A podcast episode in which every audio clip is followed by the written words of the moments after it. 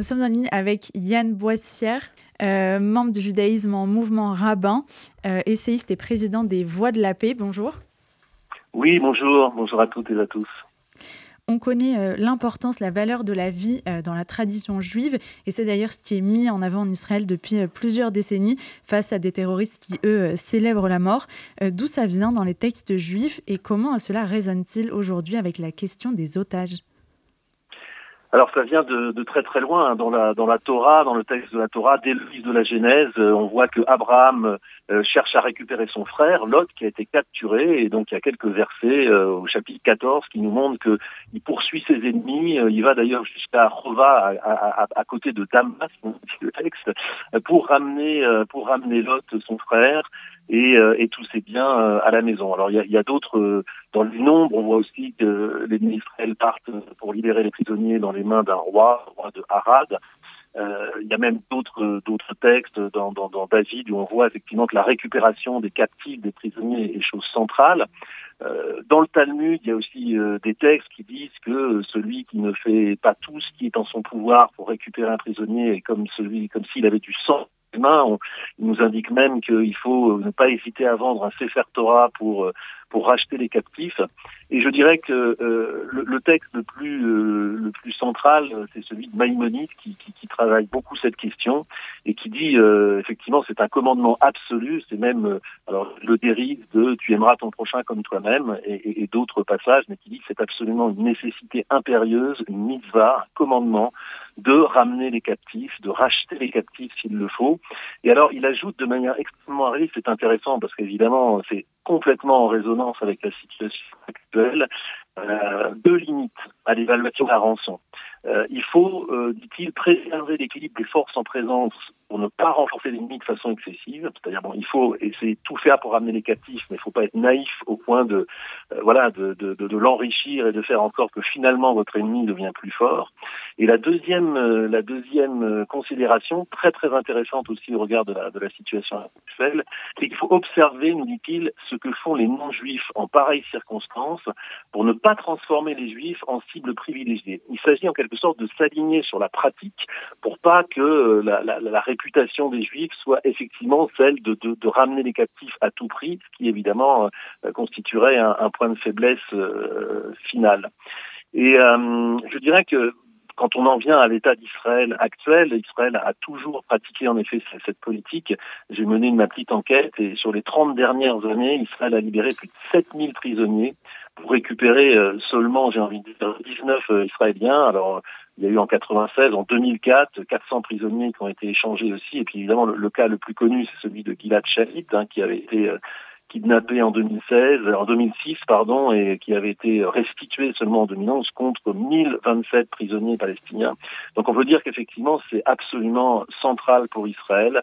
La situation actuelle est, est, un, est un dilemme absolu parce qu'il faut évidemment concilier et l'efficacité opérationnelle pour détruire le Hamas et en même temps euh, garder en tête cette cette, euh, ce devoir de ramener les otages qui est une priorité absolue et dont on vient de voir qu'elle est ancrée euh, très très profondément dans la tradition juive et, et même dans la pratique de l'État d'Israël. De nombreux otages justement israéliens euh, assassinés le 7 octobre dans le sud d'Israël étaient militants pour la paix, là où certains en France justifient les attaques commises par le Hamas par la politique menée par le gouvernement israélien. Est-ce qu'il y a encore de la place pour ces histoires d'hommes et de femmes engagés? Bien difficile cette situation. Euh, je pense qu'effectivement, des disparus, des, personnes assassinées et même des otages. Je viens de voir que l'armée vient de euh, communiquer un nouveau chiffre de 233 otages encore retenus à l'heure où on se parle, va occuper très très longtemps la, la conscience euh, d'Israël. Je veux dire que quand on lit les quand on lit les témoignages euh, euh, des massacres, euh, des pogroms qui ont lieu dans les dans, dans les kibbutz, c'est absolument déchirant évidemment l'horreur elle-même, mais c'est aussi une plongée. Enfin, quand on lit la vie de toutes ces personnes, ce qu'elles espéraient, ce à quoi elles se préparaient, les études qu'elles comptaient faire, les, les, les accomplissements, voilà, qu'ils qui faisaient, c'est aussi une plongée dans le génie de la société israélienne, un, un, résumé des talents, la force des rêves, la volonté de construire. Et, vraiment, j'ai envie de dire, comme on dit dans la tradition, on zichronam livracha, que leur souvenir soit une bénédiction. Mais là, c'est pas un souhait seulement, c'est leur souvenir vraiment est une bénédiction. Je pense que ça va rester effectivement très très longtemps dans la, conscience juive euh, en, général. Est-ce qu'il y a de la place maintenant pour euh, effectivement le, rêve de ces personnes qui étaient majoritairement de, gauche, qui avaient construit ces kibbutz, euh, voilà, à une époque où effectivement on rêvait, on pouvait rêver encore de la paix? Le réalisme politique vous dira euh, non, c'est pas le moment. Je il y a un temps pour tout. Mais là aussi, la tradition juive, qui a le, temps long en mémoire et, au cœur, vous dira elle citera Coëlette, elle dira euh, voilà un temps, un temps pour chaque chose. Et, quand on quand on se souvient de cette énumération de Coëlette, de l'Ecclésiaste, le roi Salomon, la, la dernière phrase c'est et et milchama et shalom, un temps pour la pour la guerre et un temps pour la paix. Il y a nécessairement toujours un temps pour la paix, ou en tout cas on doit s'efforcer. Je pense que certains conflits euh, semble sans issue, mais, mais des solutions pacifiques euh, sont, sont toujours possibles, enfin, des solutions pacifiques à long terme.